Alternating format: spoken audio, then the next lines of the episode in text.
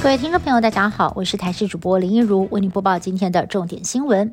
好消息，第十三期新冠疫苗接种将开放全年龄 A Z 混打 mRNA 疫苗。卫副部长陈时中在今天在立法院表示，下个月还有一批疫苗到货，因此将先规划提供第一季接种 A Z 满十周者，第二季实打 B N T。而若是要混打莫德纳，还得是疫苗到货进度而定。但是开放混打的消息一出，今天陆续已经有民众取消了 A Z 第二。剂施打，未来 A Z 是否会变得没有人要打呢？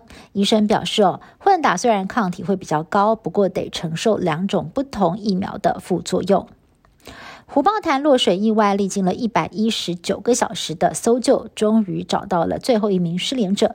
就在今天下午三点四十七分，平林分队在平安潭营地的左岸草丛里发现了一具女性遗体，经过确认，就是落水的八岁刘小妹妹，送往医院交由家属指认处理后事。虎豹潭搜救任务也画下句点。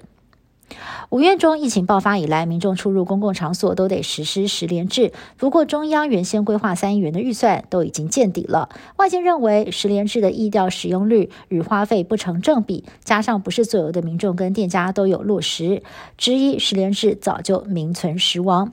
对此，指挥官陈时中说，十连制会一直持续到明年中。并且强调降级之后更应该要维持，才能够随时的准备好。不过他也坦言了，如何在防疫跟减轻经费负担之间取得一个平衡，目前还没有好的解方，会再进一步讨论。国内的第一剂疫苗涵盖率已经来到了百分之六十五。台大公卫学院教授陈秀熙就建议，要让边境逐步解封来救经济。对于低风险国家的旅客，能放宽检疫规定。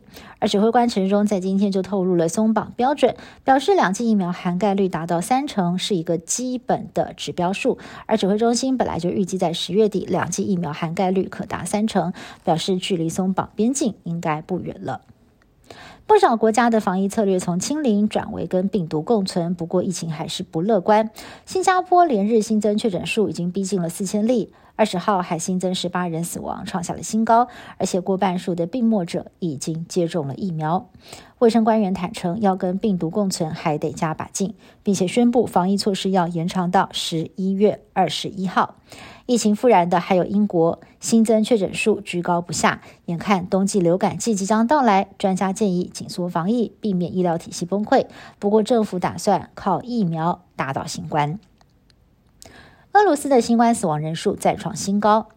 总统普京批准全国放防疫假，从十月三十号起一路放到十一月七号，并且规定哦，防疫假期间全面执行，直接宣布连放九天，希望能够借此降低人流流动，来控制疫情。当地许多年轻人原本拒绝打疫苗，但是眼看着防疫逐渐紧缩，接种的人数也开始增加。全球暖化越来越严重了。北极圈永冻层的土壤碳含量高达了一兆六千亿吨，是大气层的两倍之多。有生态学家警告，冰封万年的古生物跟各种病菌，未来都将从大自然的冰箱解冻，让人类面临危机。以上新闻是由台视新闻部制作，感谢您的收听。更多新闻内容，请您持续锁定台视各界新闻以及台视新闻 YouTube 频道。